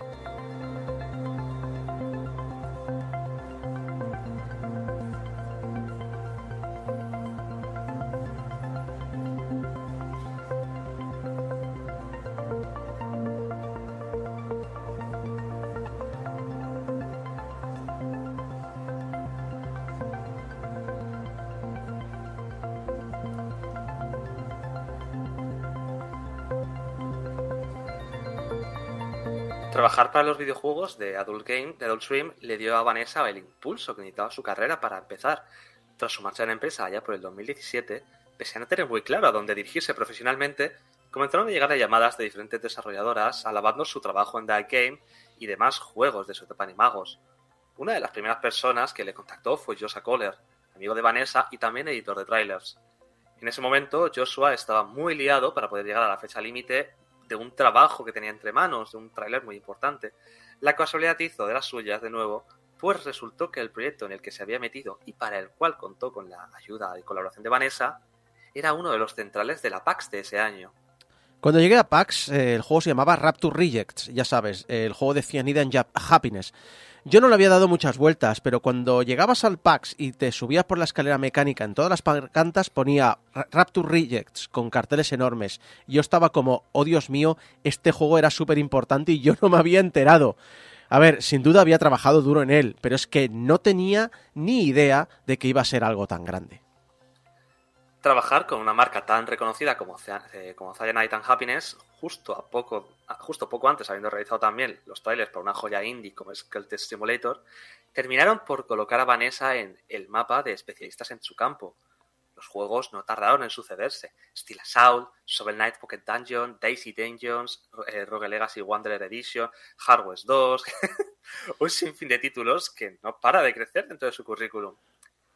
El reconocimiento a su trabajo llegó al punto de ser elegida para trabajar con Suda 51 en el lanzamiento del documental dedicado al The Silver Case, que es uno de los primeros juegos de Suda 51 que hace poco recibió su traducción oficial al inglés. Esto, esto la, la, llevó a viajar a Japón para entrevistarse con él y a realizar la edición del vídeo. Trabajar con Suda 51 fue una experiencia única, con sus cosas buenas y malas, y esto nos hace plantearnos los tipos de clientes que puede haber dentro del mundillo trabajar con diferentes nacionalidades y personas es de por sí algo muy diferente, es un mundo, pues cada cliente es distinto, con sus peculiaridades, con su forma de ser, pero la mayor diferencia realmente radica entre si es un desarrollador o es una editora en la que contacta para hacer el trabajo. Marca mucho la línea en la que se desarrolla el tráiler y la comunicación entre la editora y el cliente. Algunas veces es puro negocio cuando estoy trabajando con una editora, con una relación puramente de trabajo, donde ellos me dicen qué necesitan y qué buscan y yo les hago la entrega. Y luego están los desarrolladores, con los que solemos ponernos más sentimentales, porque al final son muy cercanos a sus proyectos. En los dos anteriores, con Suda 51, sucedió el primer caso, con la empresa, la editora en este caso, que iba a encargarse de todo el tema del lanzamiento de Silvercase, contactándola para llevársela a Japón a hacer el trabajo. Esto supuso un problema adicional, pues la entrevistar al, desarrollador, pues al entrevistar al desarrollador tenía que pasar por varios filtros. Primero realizaba la pregunta a la traductora, que se la comentaba al intermediario de la editora, que daba su visto bueno y se la decía a Suda 51, que respondía entonces para que la traductora lo tradujera. Pese a todo, Vares indica que Suda fue muy amable y que en la fiesta posterior, donde ya podían hablar con normalidad se le acercó y con el inglés que conocía le agradeció muchísimo su trabajo. Curiosamente también menciona que Hidetaka Suihiro estaba por ahí, porque también la habían entrevistado para el documental, y que estuvo charlando con ella, que sabe bastante inglés, y que guarda un buen recuerdo de él porque es muy divertido. Esto era un dato curioso para, para, para que sé que le gustan los juegos de Suda. Digo, de, de.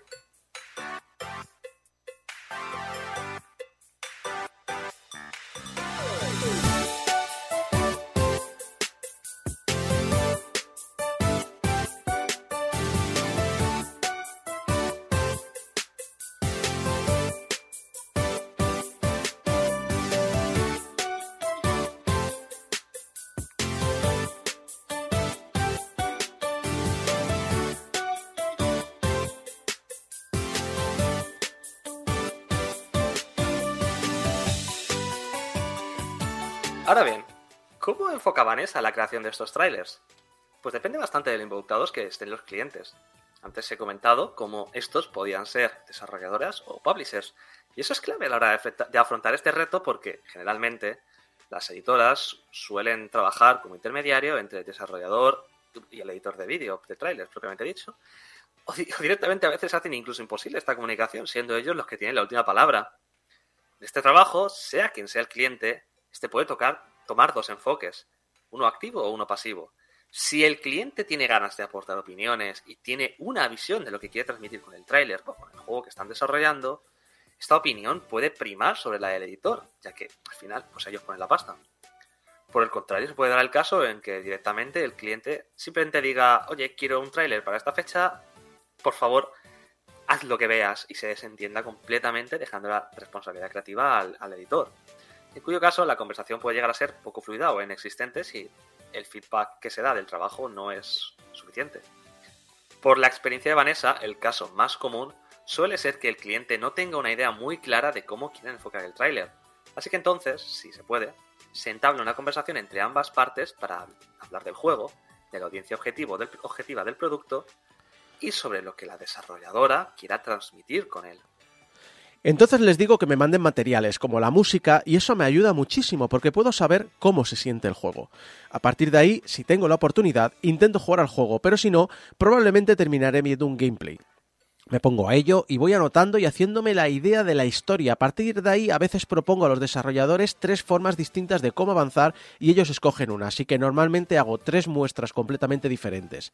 Este, por, eh, este se centra en la acción, este pone el foco en el núcleo emocional del juego y este prioriza mostrar las habilidades especiales y las características. Así que les muestro estas tres direcciones por las que podemos ir y escogen una para que entonces yo me ponga a juntar y revisar todo el material en el metraje que me han pasado que simbolice las mejores partes de su juego y empiece a crear el tráiler para cumplir nuestro objetivo de cómo va a ser al final. También se puede dar el caso en que los materiales en sí sean una build del videojuego, teniendo entonces la editora que jugar y cortar el, producto y grabando el gameplay del mismo. Esto suele dar una mayor libertad al permitir una mayor conexión con el producto, pero siendo también un proceso mucho más largo. Para Vanessa este caso es casi otro trabajo directamente porque solo en cortar los vídeos que le mandan son 40 horas. Pero es que si encima tiene que jugar el juego y grabarlo ello, eh, grabar eso también, eso le suma un tres días mínimo de trabajo entre jugarlo, grabar y organizar todo el metraje obtenido. Si se da este caso, la recomendación de Vanessa es contar con una versión del juego que permita al editor moverse por todos los niveles, por aplicar trucos que eviten que el juego muera, que tenga todos los power-ups si se da el caso, etc. Para poder facilitar hacer de cámara en el juego y que todo sea lo más fácil posible que el trabajo en el trabajo de obtención del metraje para que no sea un escollo insalvable en caso de que el cliente pues, no lo proporcione. Y es que al final, Vanessa compara el proceso de crear estos trailers con hacer una película, donde una vez tienes todo el metraje, comienzas a tomar notas viendo el vídeo una y otra vez y todos los materiales que tengas. Escribo sobre las pequeñas muertes que ocurren, los power-ups especiales, los premios que consigues, los tesoros que encuentras, los momentos emocionantes. También todas las cinemáticas son muy importantes, así que reviso todo esto e intento encontrar todos los momentos clave para entonces aprovecharlos junto a la música y empezar a visualizar por dónde quiero ir.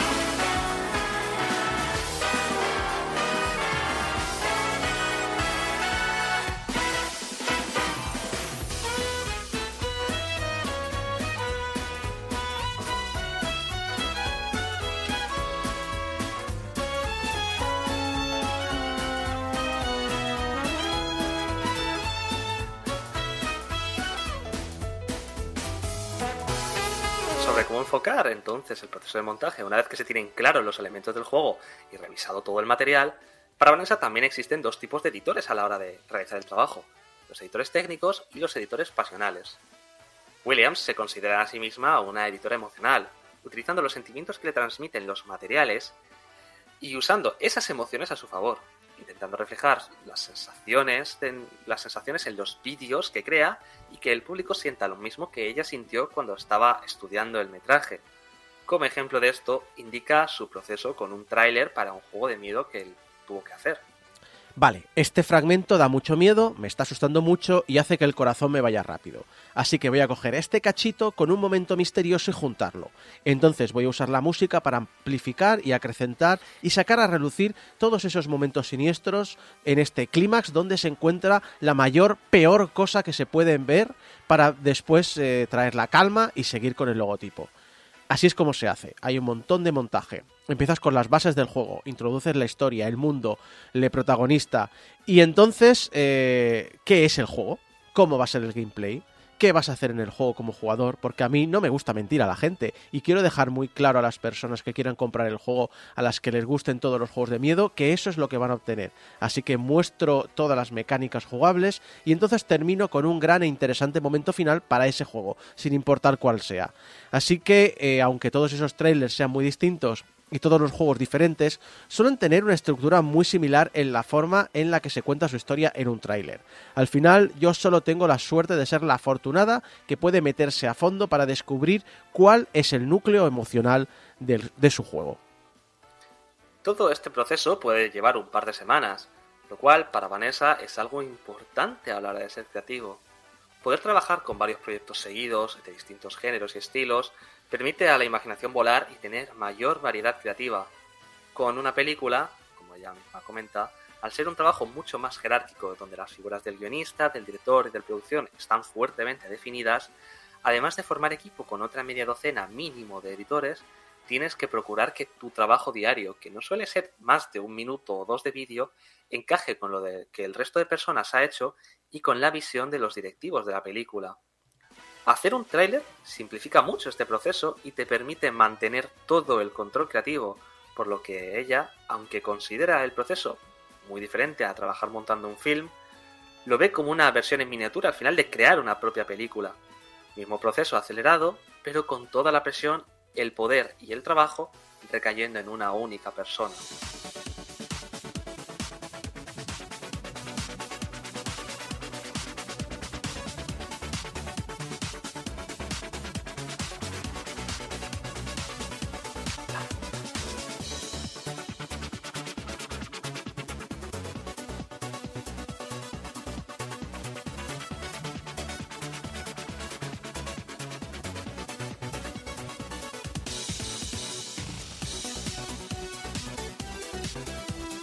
Final hacer trailers es un proceso muy profesional, pero también es muy casero. Vanessa tiene claro que todo el mundo puede dedicarse realmente a esto, ya que no es necesario estar en ningún sitio específico para empezar a trabajar. Solo eres tú y tu ordenador, utilizando la magia de la edición. Sobre cómo entrar en este sector, Vanessa tiene algunos consejos para comenzar a crear un portfolio. Sobre cómo meterte a ello, creo que honestamente lo mejor que puedes hacer es crear trailers falsos. Así que coge un juego que te apasione de verdad. Conozco mucha gente que empezó con algo como Halo, o fíjate, Star Fox 64 o cualquiera que les apasionara e intenta hacer un tráiler con él. Intenta encontrar las mejores partes y usa música que no tengas permiso para usar y júntalo todo en un tráiler de 60 segundos o 2 minutos y así es como puedes empezar. Simplemente haz tráiler falsos porque es el ejercicio perfecto para llegar a donde necesites. Nadie te va a parar, no hay barreras entre tú y comenzar a hacerlo, especialmente en estos días y en este momento en el que puedes grabar tu propio contenido de un juego muy fácilmente, con youtubers y streamers haciéndolo en todo momento. O puedes descargarte el gameplay de alguien de YouTube y robarles el contenido, y entonces con eso puedes empezar a juntarlo en una pista. Puedes poner todo lo que quieras, usando música de Queen, de David Bowie, o, lo, o la que tú creas que va bien, e intentar juntarlo todo en algo interesante, porque al principio vas a apestar y durante un tiempo va a ser horrible, pero está bien. Necesitas empezar siendo terrible porque así es como se aprende a mejorar. Y después comienza a crear un portfolio. Mucha gente que conozco y que se dedica a esto profesionalmente empezó así. Del equipo con el que trabajé en Crucible, muchos de ellos empezaron haciendo este tipo de trailers amateurs. Además, una de las ventajas de este sector, según Vanessa, es que no hay tanta gente como pueda parecer. Los estudios grandes se encargan los trailers de manera interna, pero la comunidad de editores freelance siempre está buscando más gente para trabajar y colaborar en todos los proyectos independientes que surgen. Una pequeña comunidad de editores de vídeo todoterreno, capaz de crear pequeñas piezas cinematográficas que nos venden los juegos, que nos atacan a los sentidos y que apelan a nuestro corazoncito para hacerlos partícipes de algo mucho más grande y que son esos pequeños minutos de metraje que han requerido horas y, horas y horas de trabajo y de pasión y que al final representan un videojuego. Pocos minutos, sí, pero cargados de intención, de significado, de trabajo y sobre todo de pasión. El, montaje, el montaje es un tema fascinante. El montaje la gente no le da mucha importancia, pero en YouTube veréis que hay montones de ejemplos en los que cogen comedias y los convierten en pelis de terror o viceversa. He visto, he visto un trailer fantástico He visto dos trailers fantásticos. Uno es Mary Poppins como película de terror y otra es eh, El Resplandor como comedia familiar. Hostia, y solo el poder del montaje te cambia completamente el significado. Y además es un trabajo de horas y horas y horas. Porque sabéis que yo tengo un canal de YouTube y he editado eh, cientos de vídeos. Y son horas y horas. Un vídeo un vídeo pequeño piensas que es rápido de hacer y luego son muchísimos días de trabajo. Abraham, yo estaba mirando la página web de Vanessa Williams, que me ha hecho mucha gracia porque además es notvanessawilliams.com. No, es not that Vanessa Williams. Porque, claro, hay una actriz que se llama igual y además también es cantante y músico, con lo cual, depende de lo que estés buscando, no la encuentras. Y honestamente, viendo la lista de trailers que tiene, si es capaz de hacer que Tumblestone, que es un juego de, de bloques de colores, parezca interesante, es buena. No sé. Yo, yo la conocí, por, por, mera curiosidad, ¿vale? Porque esto lo comenté con ella cuando hablé. Es que yo la conocí a través de, de un vídeo de uno de los mejores canales de YouTube sobre desarrollo de videojuegos, que es eh, Game Maker's Toolkit. Mm.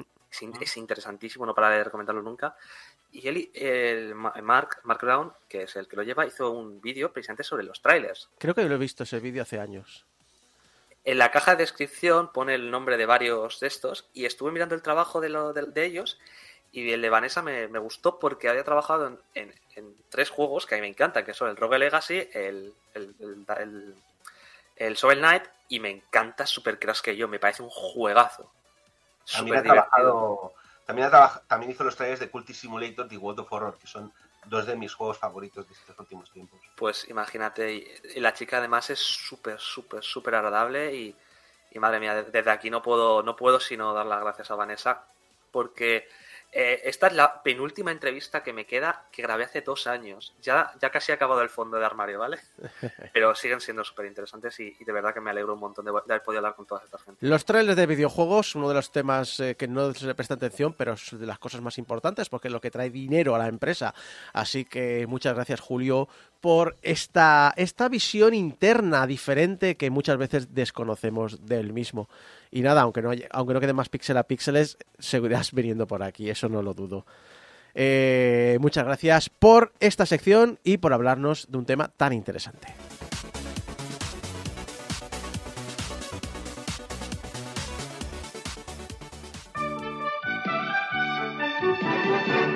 Mega Drive de Sega, la consola de 16 bits más vendida del mundo, te ofrece este viernes sensación de vivir.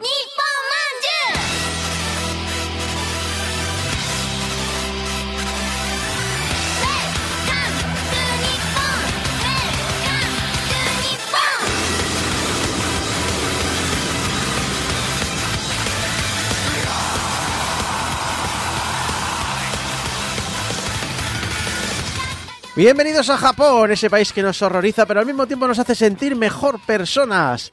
Eh, bueno, mm, eso creemos. Aunque a veces comentamos cosas bonitas. Es la sección favorita de Julio también a veces, ¿eh? Julio. Me río muchísimo con estas secciones, que son cada bizarrada, Sí. sobre todo Bueno, después, de, después de mis lecturas. también hay que decir que esto hace 20, eh, bueno, hace 20 años, sí, casi, no sé.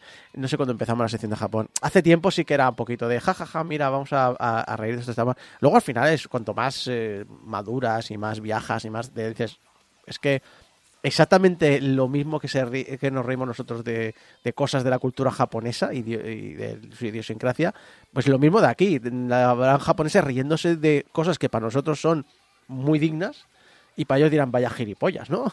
Eh, básicamente. Pero eh, sí que quiero empezar con algo más bonito.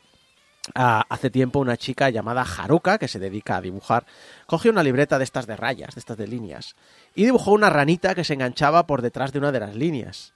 Así rollo como si se estuviera agarrando por su vida, casi eh, evitando caerse.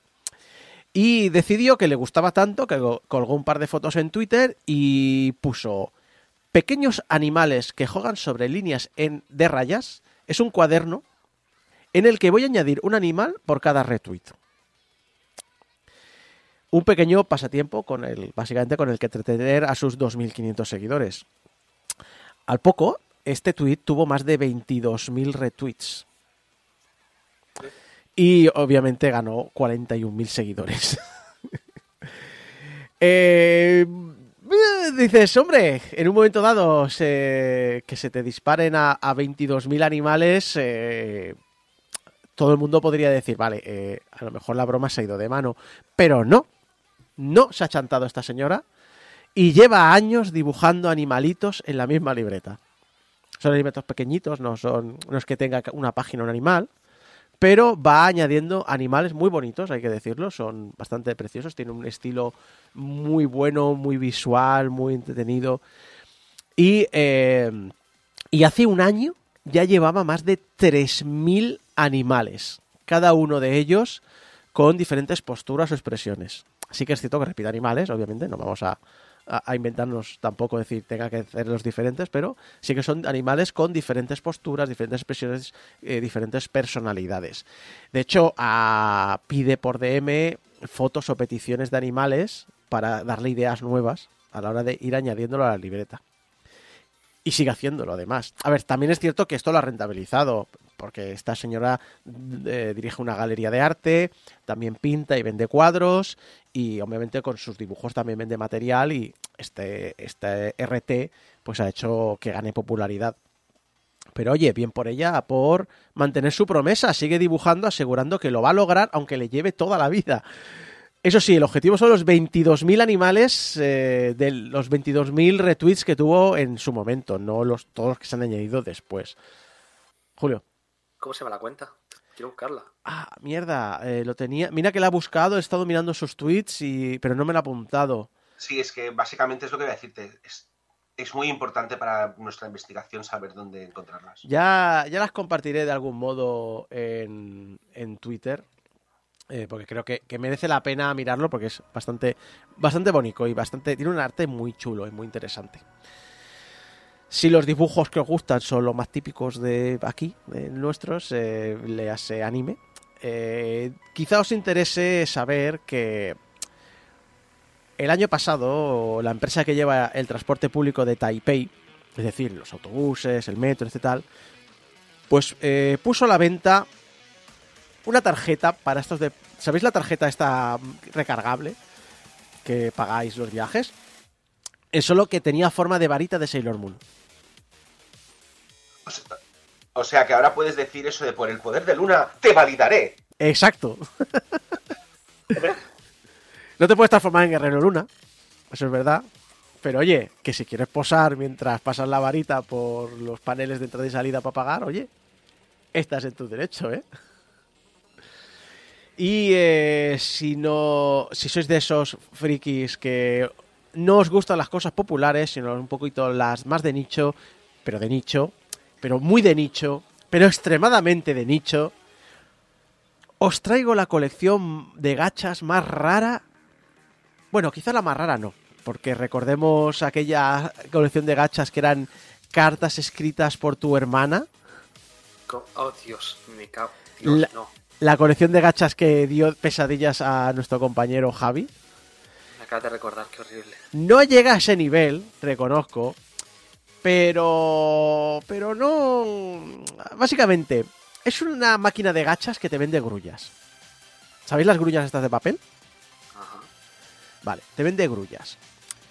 Aunque cuando las miras, a veces no te lo parece. Porque no están muy bien hechas. Bueno, a lo mejor soy un poco generoso diciendo que no están muy bien hechas. Están muy mal hechas. Básicamente el secreto es que las han doblado no gente experta en el arte del origami. Las han creado guiarus. ¿Qué son las guiarus? Las guiarus son esta, mm, llamémosle tribu urbana, es decir, es como, como un, un grupo de personas que les gusta esto. Eh, gals, eh, las veréis también eh, puesto, que les gusta ir con vestidos extravagantes, tener unas personalidades muy desinhibidas, o al menos muy desinhibidas para lo que es Japón, ser muy llamativas, muy, muy centro de atención. Y, por supuesto, unas uñas postizas muy largas, que obviamente doblar un papel con precisión, complicado. Julio, ahora mismo, si estáis viendo esto por YouTube, se ha quedado con cara. Es que lo he encontrado. ¿Has buscado Guiarus o has buscado las grullas de Guiarus? He buscado Guia- Guiaro Crane y joder. ¿Verdad que hay una que parece un mondongo, como si hubiese apretado una bola de papel y tal cual? Ay, Dios mío, yo con esas uñas, mi, mi- mi otro pensamiento es un... ¿Y cómo te limpias el culo? Bueno, no nos metamos en, en la vida de la gente que lleva uñas postizas, porque no son las únicas personas en el mundo que llevan ese tipo de uñas postizas. No, no, no, pero... Tienen técnicas secretas, supongo. En su logia se las comparten. Eh, lo dicho, las grullas están muy mal hechas porque físicamente es complicado de hacerlas, obviamente, y además no son precisamente personas que disfruten del origami, más allá de que esto habrá sido un trabajo, que se han pagado y tal. Y las grullas vienen con un QR para que puedas ver un vídeo en el que cómo se hizo la grulla original. Que yo creo que sería la parte más interesante de, de pagar por esta bola. O sea, básicamente, de nuevo, estamos hablando de un gacha de pervertidos. Es- sí. pasa es que aquí sin sacar nada guarro, simplemente es decir, es una chica intentando doblar un papel mal. Ya, bueno, pero estamos. Son, mi- está destinado al mismo público que, que los vídeos de chicas comiendo comida o los vídeos de chicas haciendo cosas normales. Son chicas. Oh, Dios mío, una mujer. Mira, eh, hablando de eso, no lo he puesto, pero lo tenía apuntado. ¿Sabéis, ¿sabéis todos estos cafés tipos meidos? Todo tipo Ajá. mais, todo tipo... Estos que a mí me dan como mucha angustia pensar en decir tal. O sea, esta idea tal. Pues habían sacado un bar en el que te atienden chicas normales. Sin disfrazarse, sin... Para tener una Y- conversación normal. Déjame que lo adivine, lo llamaron bar. Pero fija- fijaos a, a qué nivel llegamos que, que hacer algo rollo de decir, no, no, no va disfrazada de algo concreto, es ya su propio nicho. Ya que hablamos de otacos, tú mismo lo has dicho, Abraham, de otacos, eh, hablemos de los tópicos de los otacos. Ya no digo ni otakus, digo otacos. Eh, lo de la ducha. Que Sí, yo... es muy- o sea, los, como persona que ha estado en salones, lo recomiendo encarecidamente. Sí, sí, en Japón, en el Tokyo Game Show lo viví, de tener que echarme dos metros hacia atrás por una persona de allí que era decir, tío, dúchate, que estás en Japón, además, que aquí esto es muy húmedo. Carlan, una tienda de coleccionables de Tokio, hace poco colgó el siguiente tuit. Una petición de nuestra tienda. El tiempo se ha vuelto mucho más caluroso con el reciente y repentino salto de las temperaturas. Con eso, ha habido un pequeño, pero notable, aumento en el número de clientes que vienen a nuestra tienda en un estado antihigiénico. Pedimos a los... Solo decir una cosa. Muy, mis dieces a quien escribió esta frase que consiguió que no sonase ofensiva. Son... O sea, la cultura japonesa tiende a ser muy correcta cuando quiere decirte algo. Eh, pedimos a los clientes que se duchen bien antes de venir a la tienda y que lleguen limpios, sobre todo cuando celebramos torneos en la tienda y muchas personas van a compartir el mismo espacio cerrado durante un largo periodo de tiempo.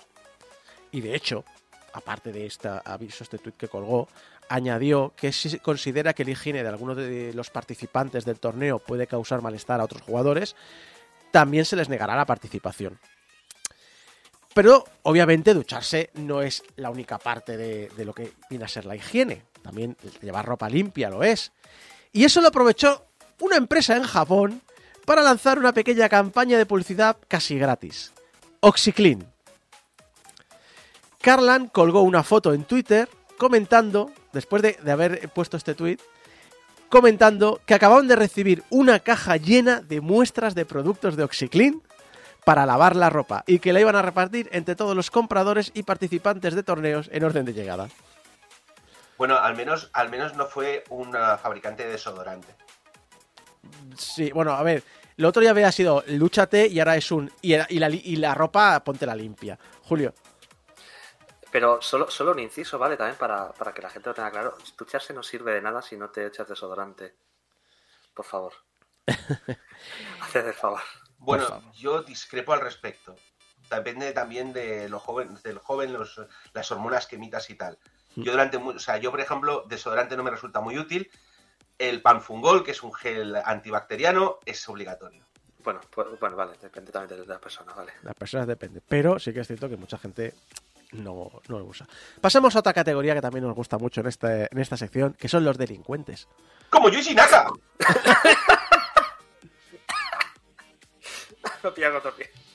El pasado 11 de enero, la policía de Osaka detuvo a un joven de 20 años por intento de robo en cuatro supermercados en el plazo de 20 minutos. Speedrun, World Record. Comenzó su andadura a las 3 de la mañana y usó un cuchillo de unos 20 centímetros para amenazar al dependiente de que le diera todo el dinero de la caja. Y a partir de ahí, intentó robar, lo dicho, otras 3 o 4 tiendas. Pero vosotros diréis, vale, la policía tenía los vídeos de los supermercados, pero no deja de ser una figura del que necesitan más pistas para saber quién es y demás. Sabemos que han sido supermercados cercanos, que ha ido uno detrás de otro. ¿Cómo sabemos quién ha sido tan rápidamente y le detenemos con, vamos, con absoluta certeza de que ha sido esta persona? Porque entre el tercer y el cuarto intento de robo, entró en otro supermercado para pagar su factura telefónica usando parte del dinero robado. Con dicha transacción, pudieron determinar rápidamente la identidad del asaltante. Porque era, una- porque era un caco, pero era japonés. Era un caco educado. Era un caco que se salta la ley, pero poco. y ahí, obviamente, esto es un delincuente menor. Pero hay delincuentes de mayor calado, la Yakuza, por ejemplo. Ya os contamos hace tiempo es que esa ley que metieron eh, los japoneses en el que, bueno, que no es no una si formas parte de una organización mafiosa organizada, eh, no puedes tener ningún tipo de contrato. Y por ningún tipo de contrato me refiero a ningún contrato laboral, ningún contrato telefónico, no puedes establecer ningún contrato nuevo. ¿Por qué? Porque entonces estarías cometiendo un delito de fraude. Y aunque un delito de fraude es muy pequeño, es muy chorra, debe investigarse. Y la policía aprovecha para investigar. Investigarte a ti, investigar tus números, investigar con quién te cruzas. Y entonces, un pequeño delito de fraude por un yakuza puede llevar a conseguir mucha información de otros muchos yakuza. ¿Quieres decir que, que le- que les hacen un. que les hacen un. eh, ¿Cómo se llamaba? El, les hacen un capone. Eh, sí, supongo que sí. sí. Al, Al Capone era una. O sea, básicamente Al Capone era el mafioso de Chicago. Ya lo Sí, sabes. lo sabemos un todos. de gente, tenía, un, tenía una red de criminales súper organizada. Que, y nadie le pudo probar nada hasta que, vino, hasta que vino el fisco y lo investigó por evasión de impuestos. Básicamente, pero aquí lo que hacen es, la investigación lo cubre todo. Entonces, ¿qué ocurre? Vale, me has, me has hecho un fraude porque has dicho que no eres mafioso y te has comprado una línea 4G, ¿vale? Tienes un teléfono nuevo, con un contrato nuevo, 4G, has firmado. Entonces, voy a entrar en tus oficinas a coger toda la información necesaria para investigar dicho fraude. Lo cual incluye los libros de cuentas, lo, que sea, lo que hay allí, lo que hay allí. Tengo que investigarlo todo. Lo dicho, ahora la, idea es, cuando tengo que investigar un delito, que era muy fácil con esto de los contratos, porque necesitamos contratos para todo en nuestra vida diaria, eh, te podían pillar. Pero han encontrado otra, con una persona en concreto han encontrado otra manera de hacerlo. Un hombre no identificado de la ciudad de Asi- perdón, eh, fue detenido porque en varias ocasiones había paseado un perro y no recogido los excrementos. La acusación determina el lugar, las fechas y las horas a las que esto ocurrió. Y el yakuza en cuestión dice que es mentira, que en esos sitios y lugares y horas y fechas su perro no se cagó. La policía obviamente tiene que demostrar el caso. Y afirmó que continúa investigando. Y todo pinta que la investigación va a incluir sus rutinas diarias. Es decir, este hombre, vamos a ver si es verdad que su perro no se ha cagado en el sitio concreto o a la hora concreta. Por lo tanto, tengo que saber qué has, por dónde te has movido, con quién te has visto, con quién has hablado, qué has estado haciendo, y etcétera, etcétera. ¿Y Porque- quién es el.? Obviamente, para recoger toda la información necesaria para saber dónde ha cagado su perro. Pero si de paso se encuentran otros delitos. ¡Vaya! Lo dicho, definitivamente les están haciendo un capone. Pues me parece bien. Hablando de leyes, eh, la- en el año pasado la Agencia Nacional de Policía pidió a los departamentos locales que rebajaran las exigencias a la hora de sacarse la foto para el carnet de conducir. Y entonces, ¿esto en qué se ha traducido? Eh, que varias zonas del país ahora permiten, esto es súper importante para sacarte el carnet de conducir, ahora puedes sonreír en la foto de carnet era algo que estaba específicamente prohibido.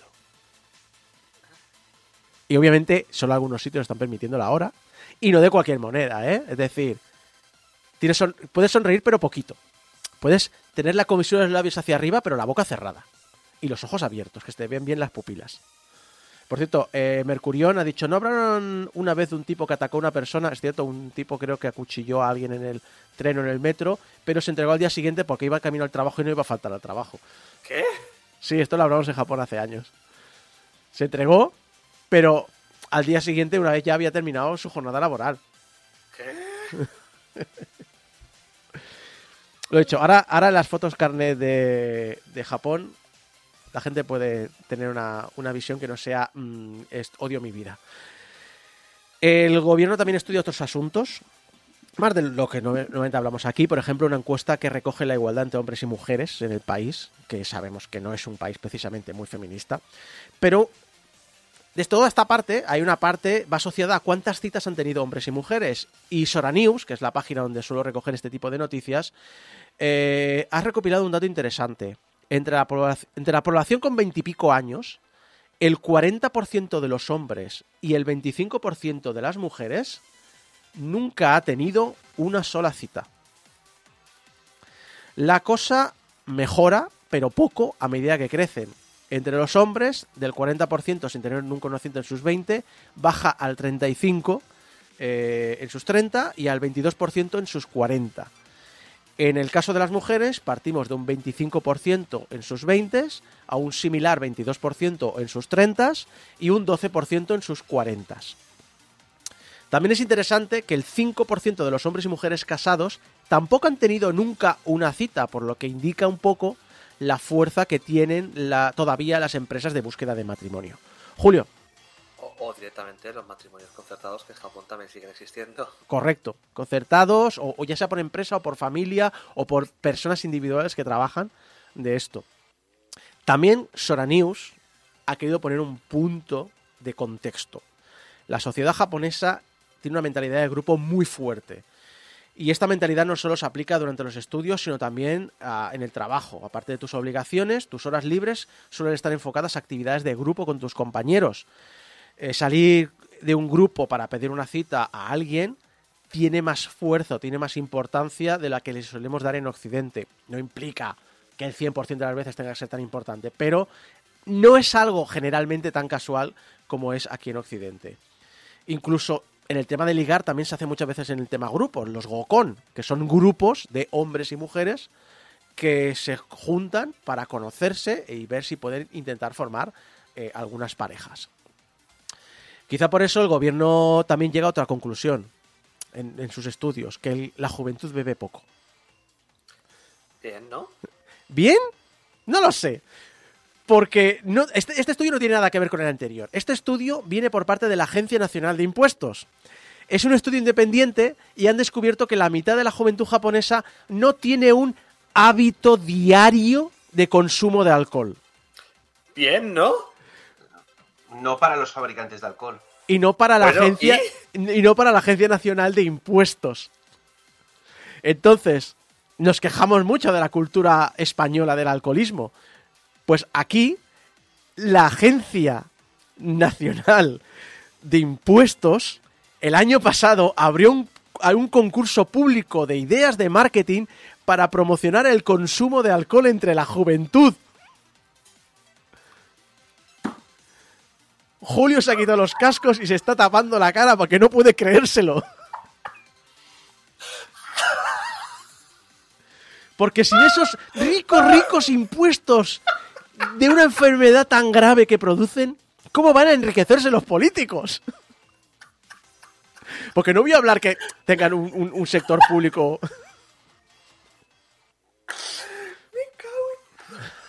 A, a- a ver, también tengo que decir una cosa al respecto de, al respecto de esto. Hay que entender que la sociedad japonesa ah, es muy triste, pero requiere el alcohol para socializar correctamente. Lo, lo acaba de decir Mercurio 08. Me parece. Acaba de decirlo justo. No, pero no es una cuestión solamente de ligar, es una cuestión, creo que, creo que en el artículo, lo- o sea, creo que en el guion lo pone más tarde, pero eh, los japoneses necesitan el alcohol como una excusa para comunicarse entre ellos. Pues precisamente la Claro. comunicación, que es la última que tengo aquí, donde se bebe mucho en las cenas de con los compañeros de trabajo, que es una cosa que se hace al salir de trabajar. En una encuesta de una aseguradora japonesa han preguntado por esta actividad que lo llaman nominication, que es una suma de las palabras nomi, beber, y communication. Es la práctica de ir de copas con alguien para fomentar la comunicación informal y crear un sentimiento de camadería, especialmente entre personas que trabajan en la misma oficina y se realiza entre compañeros de trabajo, normalmente liderados por un- alguno de sus jefes. Pues bien, tras la pandemia se hizo una de estas encuestas y el probar, eh, ahora que han probado lo de no tener que aguantar a tus compañeros de trabajo después del trabajo, pues resulta que el 62% de los consultados comentó que la, la nominication era innecesaria, lo cual es un aumento del 16% respecto al año anterior. Bueno, a la anterior encuesta. Los que están más en contra, por cierto, son los más mayores. En especial a partir de los 60. Los jóvenes están más a favor, pero una de las cosas que mencionan, curiosamente aquí, y es un poco enfocado a lo que has dicho tú, Abraham, es que esto les permite hablar con compañeros más experimentados y pedirles consejo, algo que parece ser que en el ambiente rígido de la oficina no es tan fácil. Básicamente, la versión, la versión para Legos es que en una sociedad tan estratificada como Japón, donde hay un una persona que está debajo de ti, una persona que está encima de ti, el alcohol es, una excusa para saltarse eso y poder hacer preguntas que normalmente en la empresa no podrías decir porque te echan. Es una, es una estupidez, pero es, está tan metido en la sociedad japonesa que es lo que hay. Pues esto es lo que he traído esta semanita en Japón. Eh, las historias que, bueno, que, que allí son muy culturalmente arraigadas, no vamos a criticar eso, pero desde el mundo de vista español chocan especialmente cuando el gobierno te dice, bebéis poco, bebed más, cabrones, bebed más.